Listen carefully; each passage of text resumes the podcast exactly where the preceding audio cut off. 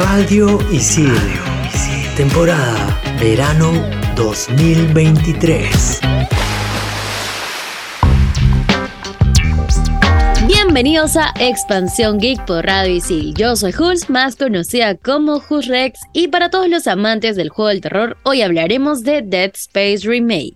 Buenas, buenas, yo soy Sammy la Tortuga y en este episodio también hablaremos de Pinocchio de Guillermo del Toro. ¿Es realmente buena? Ya lo veremos. Yo soy Gustavo, más conocido como Tungling, y para finalizar este capitulazo hablaremos del Aura Ring. Manda partida. Level 1. Hadouken! Monster kill! Level 2. Oculus Repairer. Fatality. Level 3. His name is John C. Level 4. This is Sparta! Level 5. Dracaris. Game over. Radio Isil presenta Expansión Geek. Arrancamos este año con todo y quiero hacerles una pregunta. ¿Cómo les ha ido a ustedes con los juegos de terror? Yo, o sea, no los he jugado, pero he estado al lado y ala, son increíbles y, y me voy corriendo siempre. Creo que este programa está para hablar del juego que probablemente no terminaría. Nunca puedo terminar los juegos de terror. Nunca. O sea, me da demasiado miedo y peor que, no sé, no puedo ni jugar ni de, ni de día ni de noche, no, no, no, no puedo, no puedo. Igual con las películas de terror me pasa lo mismo, así que Yo juego juegos de terror, he terminado pocos. Creo que ahorita me acuerdo solo de uno, que es el Outlast, el 1. El 2 no lo terminé, pero no porque no me daba miedo, sino porque lo dejé, ¿no? ¿Me entiendes? A otro no me acuerdo, pero a lo que veo es que poquitos juegos de terror he terminado, es cierto. Pero hubo uno que ese sí lo jugué, pero literalmente lo dejé porque me daba miedo. O sea, más que me daba miedo, mm, era muy incómodo. No podía jugarlo tranquilo. Sentía que tenía que acompañarme con alguien. Y bueno, todavía que la computadora en ese momento la que tenía no era buena. Pero igual creo que si tenía igual una super máquina de la NASA, igual creo que me hubiera ido corriendo un rato también. Y estamos hablando del Dead Space, que va a salir el remake. Y justo el 1, el, o sea, el original, no, no lo pude terminar. O sea, me acuerdo que la pasé mal. O sea, no sé, ¿será que el terror espacial conmigo es- me afecta más, qué sé yo? Pero me, me- me dio ese feel de, de uff, qué complicado jugar este juego. O sea, ¿puedes creer que este juego ha sido tan terrorífico que ni los creadores lo han querido como que jugar o no han recomendado jugar este juego Ese es de el noche? remake, ¿no? Sí, han dicho eso. ¿En que el remake serio? está bien, bien bravo. O sea, de hecho, el remake tiene las gráficas obviamente mucho más mejoradas de todas las naves y de todos los detalles que hay en el espacio. Y a esto le vamos a sumar un mejor sonido. Eso es lo que he estado viendo en las reseñas. Eso, o sea, he visto muchos, muchos videos de comparando el Dead Space, bueno, el anterior, con este Dead Space Remake y las gráficas son alucinantes y pues, no sé, creo que el tener mejor calidad también me daría mucho más miedo. Así que, no sé amigos, ¿ustedes lo han jugado, no lo han jugado, lo han probado? ¿Lo han probado aunque sea como para curiosear? ¿Han visto algo del juego? O sea, como dije, no lo he probado. Ahorita que me acuerdo, he dicho una mentira. Yo sí he jugado un juego de terror hace, hace muy poquito. Y encima también era como en el espacio, pero no era Dead Space. No me acuerdo el nombre. La intro no me gustó tanto porque jugué un poquito más allá de la intro. Sin embargo, el sonido y todo estaba chévere. Pero volviendo a Dead Space Remake, dicen que la historia no ha cambiado para nada. La jugabilidad mucho menos. Dicen que está mucho más fluida. O sea, esto le da como una especie de nueva visión al jugador que ya lo ha probado. Además de que hay misiones secundarias extras. O sea, la historia va por igual, pero las historias secundarias han aumentado. Entonces, eso te va a dar como el plus de seguir asustándote. Me parece curioso que un juego que literalmente te puedes defender, obviamente tampoco no es tan, tan fácil como de repente un Doom, que literalmente tú eres el terror contra los demonios, pero aquí si bien te puedes defender de alguna manera, o más que defender de sobrevivir, pero te sientes con algo de seguridad, ¿no? Que de repente con alguna armita o algo, porque bueno, la parte que yo jugué, como dije, no terminé, tú eres un ingeniero y como que literalmente te defiendes con una herramienta para soldar, y pero igual, o sea, te puedes como que matar a, los monstruos, ¿no? Quiero dejarlo ahí, no quiero decir spoilers, pero igual, a pesar de que tengas esa defensa, me parece increíble ese efecto que tiene el juego, que por lo menos yo me moría de miedo. Y para esa época, yo no era niño, o sea, yo tenía, no sé, de repente tenía mis 20 años, 19, no recuerdo bien, y ya había jugado el Outlast 1, entonces ya tenía la experiencia en un juego de terror. Ojo, no quiero desmerecer el Outlast Us 1. Creo que es uno de los mejores juegos de terror de su género. Me parece espectacular. Pero quizás creo que me ayudó que tanto streamer, tanto youtuber lo, lo puso que de repente me hizo familiarizar el juego. Pero este como que era una aventura única y sentía que el terror, el peligro estaba en cualquier momento y no sabía que venía. Entonces eso creo que fue para mí el, el Dead Space. Ahora con este remake, que yo en verdad sí quisiera probarlo, aprovechando que se ve espectacular, obviamente sí lo voy a terminar, no, no lo dudo. Pero creo que también ya me siento más preparado, ya me siento más luchón, más luchón. Pero sí, siento que igual me voy a meter unos brincos, pero lo voy a disfrutar. Pero sí, es un muy buen juego de terror. Es de esos jueguitos que marca la historia de los videojuegos en terror. Expansión Geek. Yo solo tengo una pregunta. ¿Cuál de toda la saga es el mejor? O sea, el, el El juego que más le gustó. El 2, Ah, ¿no? Porque he visto El Dead Space 2, sí, todos dicen que el Dead Space 2 es el mejor, supuestamente. Entonces, este, el Dead Space Remake, ¿tú crees que logre superar las expectativas de lo que ya venía antes? Yo creo que puede No, ser por no la ser, calidad. o sea, sí. O sea, por la calidad le da un plus alucinante y creo que importa cuando juegas también, ¿no? Eso es lo que pasa con los remakes, ¿no? Que a veces algunos remakes, pues, no, no son lo mismo que lo que fue el primer juego, ¿no? Por la época y todo eso, ¿no? Igual no significa que va a ser malo, puede ser muy No. buen digno remake, pero si ya em- para empezar el 2 ya era superior al 1, pues esperemos que de repente este remake arregle muchas cositas del 1, que también no puedo decir mucho porque no terminé, ¿no? Pero sí todo lo- el fandom dice que el 2 es el mejorcito, ¿no? También me acuerdo que había mucho gore, eso también me jaló mucho de ese juego, era como que escenas que cinemáticas me acuerdo que eran espectaculares, no sé, de repente hay, si tiene éxito, de repente hay un remake del 2 también y sería espectacular, qué sé yo. Bueno, pero para la gente que quiere jugar el Dead Space Remake, están regalando con la compra el Dead Space 2, así que te llevas ese plusazo. Sammy, ¿dónde podemos jugar Dead Space? Pues, Jules, te cuento que lo podemos jugar en PlayStation 5, en Xbox Series X y S y en la PC. No hay para celulares porque obviamente las gráficas y es un juego que se podría disfrutar en los celulares. Así que yo me quedo tranquila con eso porque no voy a tener necesidad de descargarlo en mi celu, jugarlo y asustarme en cualquier parte. Y ahora yo tenía una pregunta, una duda. ¿Cuál era el orden en el que podíamos ir jugando? Porque como ustedes dicen que el 2 es mejor, pero si nunca has jugado ningún juego de esta saga y juegas primero el Dead Space Remake, está suficiente como para seguir la saga como el 2, 3 y entender, ¿no? La historia y todo eso. ¿Qué opinan ustedes, chicos? ¿Estoy en lo cierto o no? Como les dije, no, yo no lo he terminado, pero sí sé más o menos que va la historia porque hasta tiene creo que una película animada. Y que yo sepa, el orden sí importa bastante, o sea, de que juegues el 1, después el 2, el 3. Y creo que esa película animada que hablo creo que es antes de todo. En fin, es un mundo así muy chévere y bien terrorífico, ¿no? Entonces mejor respetemos el canon y empecemos Y por... claro, puedes jugar el remake o el 1, ahí tú escoges si tienes la opción, ¿no? De ahí O sea, si quieres algo de mejor calidad, tal vez, o quieres disfrutar realmente de muchísimo mejor calidad. Claro, si tienes la oportunidad de jugarlo en tu Play 5 o tu Super PC de la NASA, obviamente espectacular juega el remake. ¿Quién con no el quiere Dead eso? Space Remake. Seguir el orden, ¿no? De Dead Space, Dead Space 2, Dead Space 3, etcétera, etcétera, etcétera. Y eso sería por este juego. Me gustaría cambiar de tema, yo me estoy asustando. O sea, me da mucho miedo. Yo soy bien miedosa para esas cosas. Pero creo que el siguiente tema que vamos a hablar en el bloque 2 tiene un poquito de miedo. Es- No sé si miedo, pero también está súper, súper interesante. Así que sigue conectado porque este es Expansión Geek por Radio Isil. Estos son los archivos G12235. 545. No solo la ficción de Guillermo del Toro fue creepy, sino también lo fue su niñez, ya que su abuela trató de exorcizarlo dos veces porque le preocupaba su obsesión por dibujar monstruos y más tarde su interés por el maquillaje de efectos especiales. Y al ver que sacarle los demonios del cuerpo no era suficiente, lo torturaba colocándole chapas de botellas en los zapatos para expiar sus pecados. Expansión Geek.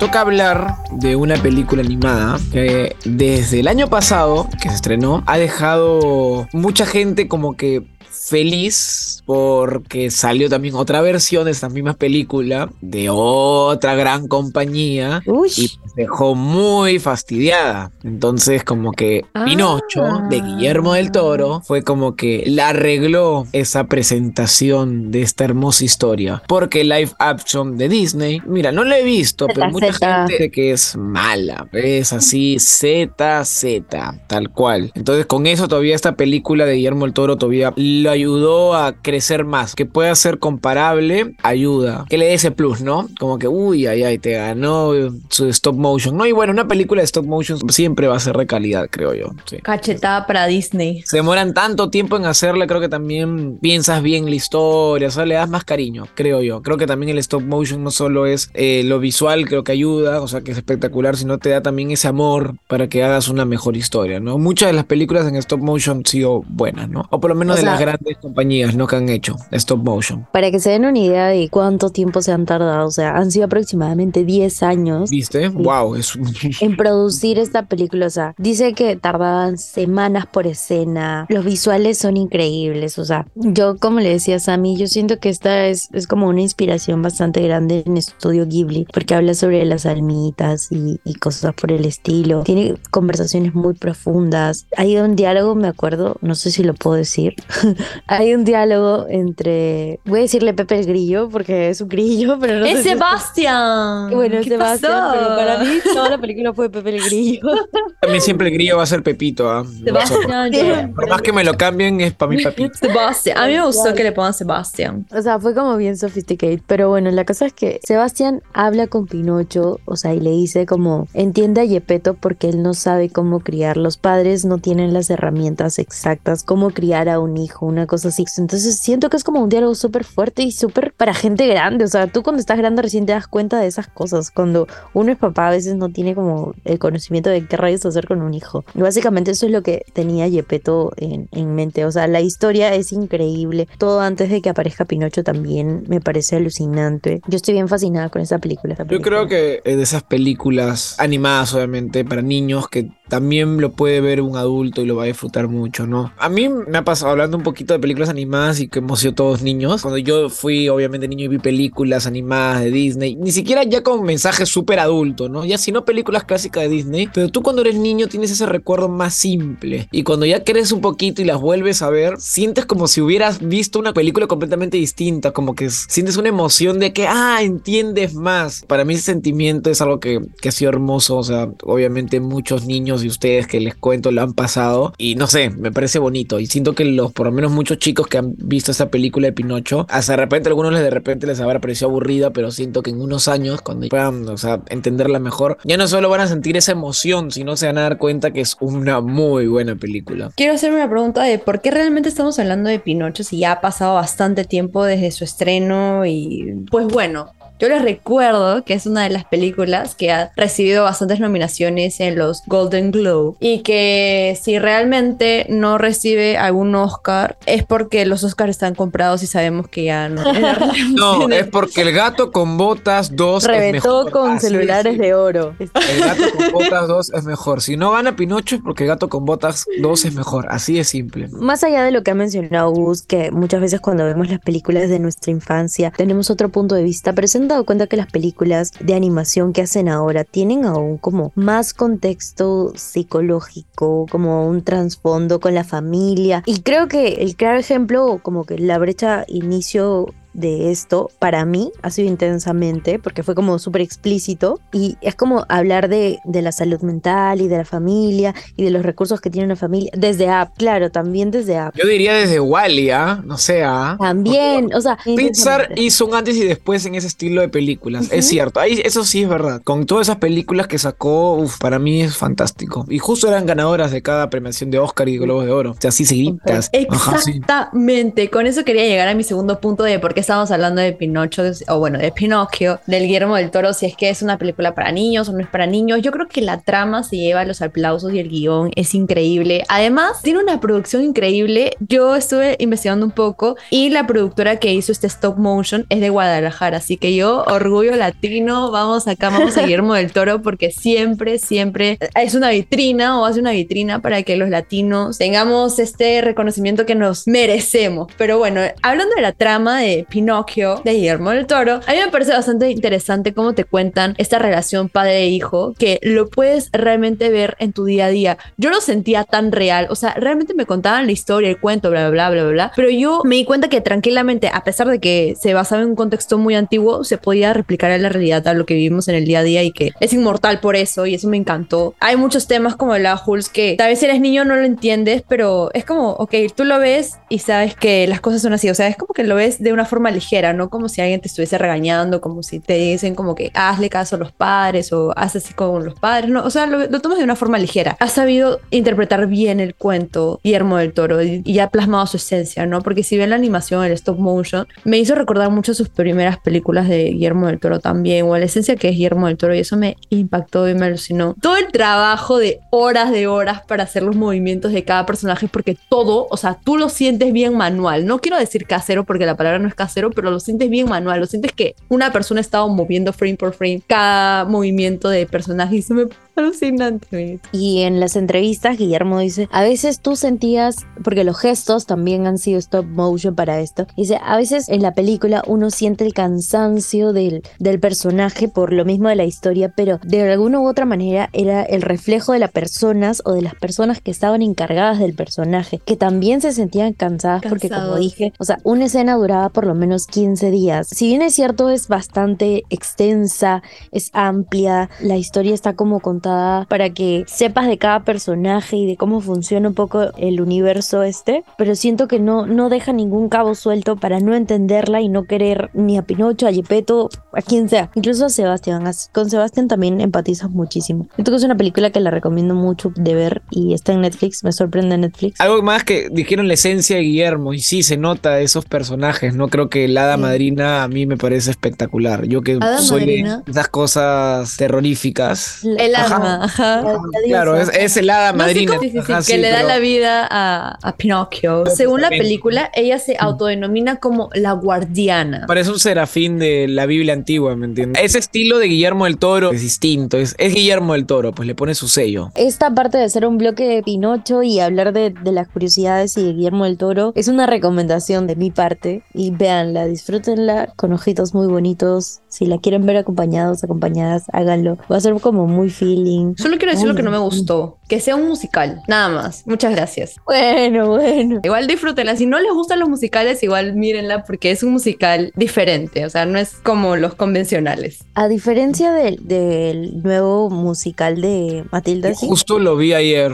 Ay, A diferencia de, de ese musical, Ay, ese sí es un musical, tal es un cual. musical a, a full y bueno, no es el tema, pero salí, ya, pues, ¿qué me quedaba? No tenía que terminarla. No, no, yo no soy esas personas que te va a decir, oye, una película no me gusta, la voy a dejar de ver. No, yo la tengo que terminar aunque, aunque me incomode. Igual hubieron cosas divertidas y distintas, ¿no? Pero bueno, en fin, sí, sí, es un o musical tedioso, o sea, pero no es de esos, Pinocho, a eso te No, entiendes. exacto, es justo eso quería decir también. No es de esos musicales como uy, super heavy que cantan cada rato, sino hay historia, hay desarrollo, hay un montón de escenas con diálogos súper fuertes. Disfrútenla, nada más. Eso es todo.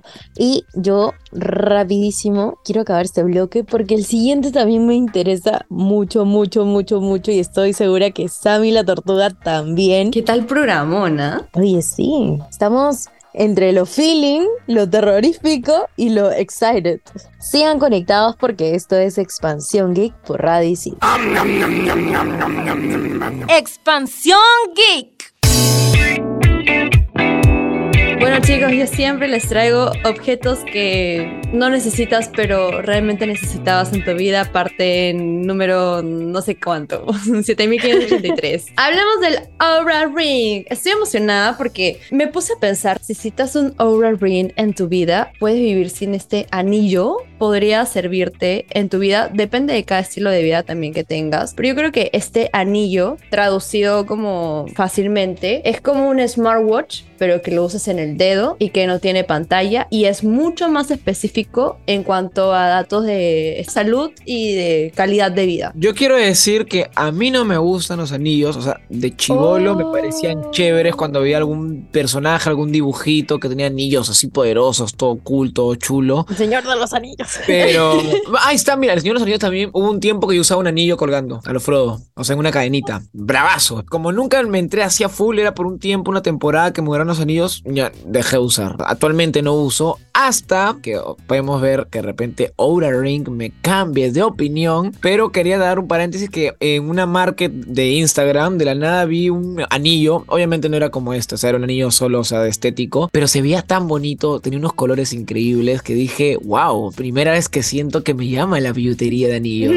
Así que de repente el Ouro Ring por aquí me lleva por ese lado, ya no tanto por lo tecnológico, sino lo visual. Pero por ahí he visto que creo que es medio simplón. A ver, confírmame, Sammy, tú que eres la de la info. Sí, sí, lamentablemente tengo que contarte, estimado Toon Link, que no es tan estético este anillo, simplemente... Es simple, ¿no? Es un color simple. Sí, es, es negro y ya, o sea, es un anillo Ah. negro y ya. Son tres colores. Ah. Hay negro mate, gris y negro. Hablando un poco de las especificaciones técnicas y de lo técnico y palabras técnicas, este anillo es un wearable y que básicamente es un dispositivo compacto que te ayuda como que a recolectar y a transmitir también información de la actividad física que tienes. Es como tener un smartwatch en forma de anillo, bla, bla, bla, pero no tiene pantalla y toda la información que vas a recolectar sobre tu actividad física la vas a ver en la aplicación que te descargas en tu celular. Entonces, toda la información la ves en tu celular, la ves súper detallada y es lo que me encanta porque los smartwatches como que te analizan la actividad física, la calidad de sueño y bla, bla, bla, pero no es tan detallado como lo hace el Aura Ring. Y lo que me gusta de este detalle es que a veces las pantallas que tenemos o que cargamos son distractores o como que por ahí que no le haces caso o no, qué sé yo. En cambio, el Aura Ring es como simplemente un anillo y a veces ni te das cuenta, pero la aplicación te está analizando todo esto. Entonces, me parece chévere. Hablando un poco del diseño, ¿no? De lo estético, que es lo que más me llama la atención, en verdad. Pero a mí, yo me imagino este anillo ideal que tenga como que una mini pantallita o alrededor tenga una pantallita y tú puedas darle como un diseño, ¿no? O sea, con tu mismo celular le cambias de repente el color, le pones algún, algo distinto. No sé. A mí así me llamaría más la atención. Para mí, ¿no? Mm. Yo siento que una de las razones por las que más se vende este anillo, porque definitivamente se vende muy aparte de que sea como por los famosos y todo, es porque se vende como un sistema realmente completo para ver tu salud. Bueno, eso es cierto. La precisión de, de las cosas de salud me parecen alucinantes. Y yo que soy bien enfermiza, yo sí lo compraría. Aparte de eso, en, en la aplicación misma también te da como tips para meditar y cosas así. Y no pagando el premium. Ojo, ojo. O sea, ya estás pagando 300 dólares y es Claro, mínimo. caramba, ¿no? Que algo por lo menos sirva, ¿no? Expansión Geek. Vamos a hablar de un jueguito de mesa que se llama Juego de Mesa CTM. Ajá, apunta el nombre. ¿ah? Yo nunca lo he jugado. ¿Ustedes lo han jugado, chicas? Obvio. ¿Qué tal es? Hay que dar contexto para decir que es CTM. CTM significa contra todo mundo. Es conocidito, ¿ah? Y la saga también, ¿no? De, de todos estos juegos. Es verdad, es verdad. Siento que este juego puede abrir la noche de verano en la playa Ah, o sí. en la reu con amigos. Yo siento que con la familia como que no se puede No, jugar no esta cosa Es un juego como de retos, ¿no? Me parece. Mm, No No. es de retos necesariamente, sino es como te ponen una frase y tú tienes que completarla. No sé, digamos, a Gus le gustan los y Ah, cosa picarón el juego, ¿no? Como el nombre, pues medio picarón. El clásico juego para fiestas, creo. Esto va de Obvio. fijo. tú. Para reos. Yo creo que ya en una fiesta así de esas, creo que mejor de frente con el CTM, ¿ah? En una nomás. obvio. ¿Cómo vas a cambiar el Smash por el CTM, estimado Toon Link? Yo seré muy amante de los videojuegos, pero cuando una fiesta se arma, se tiene que armar bien, por favor. El precio. El precio, el precio. Bueno, ¿quién lo dice? Yo lo digo. Eh, bueno, cuesta 80 soles, lo puedes encontrar en Mercado Libre y en varias tiendas. Lo he visto en tiendas, en supermercados. Sí, sí, sí, lo encuentras en bastantes lugares y nada, realmente encuéntralo en el lugar más cercano a donde viven, porque lo van a encontrar sí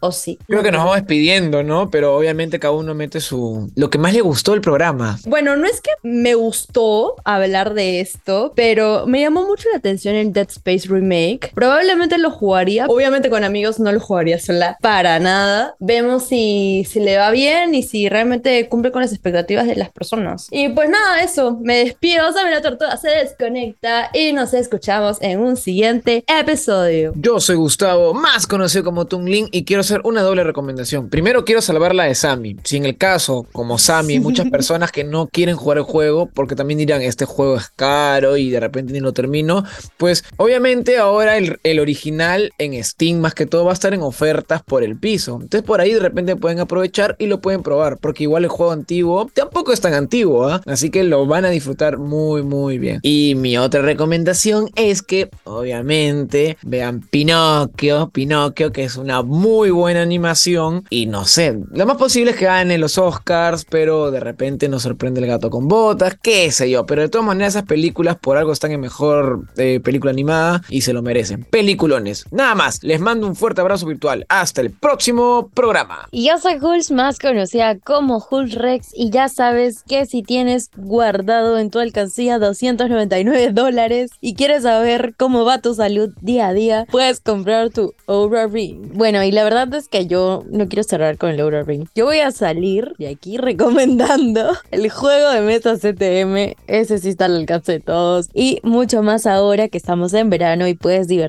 con tus amigos, con tus amigas en las Reus. Así que ya sabes. Nos escuchamos en un próximo programa. Yo lo he disfrutado un montón. Conmigo será hasta la próxima. Bye bye. Esto fue Expansión Geek por Radio Isil. Bye. Game over, game over.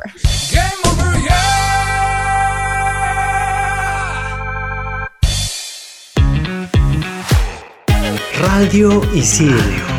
Temporada Verano 2023.